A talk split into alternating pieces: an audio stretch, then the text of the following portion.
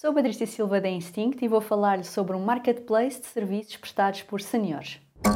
Hot Toast. O desemprego ou reforma levam muitas vezes a uma situação de inatividade e isolamento. Foi para ajudar num recomeço que nasceu a 55 Mais. Fundada em 2018 por Helena Duran, esta plataforma online a operar em Portugal permite a especialistas com mais de 55 anos prestar serviços e ganhar um rendimento extra.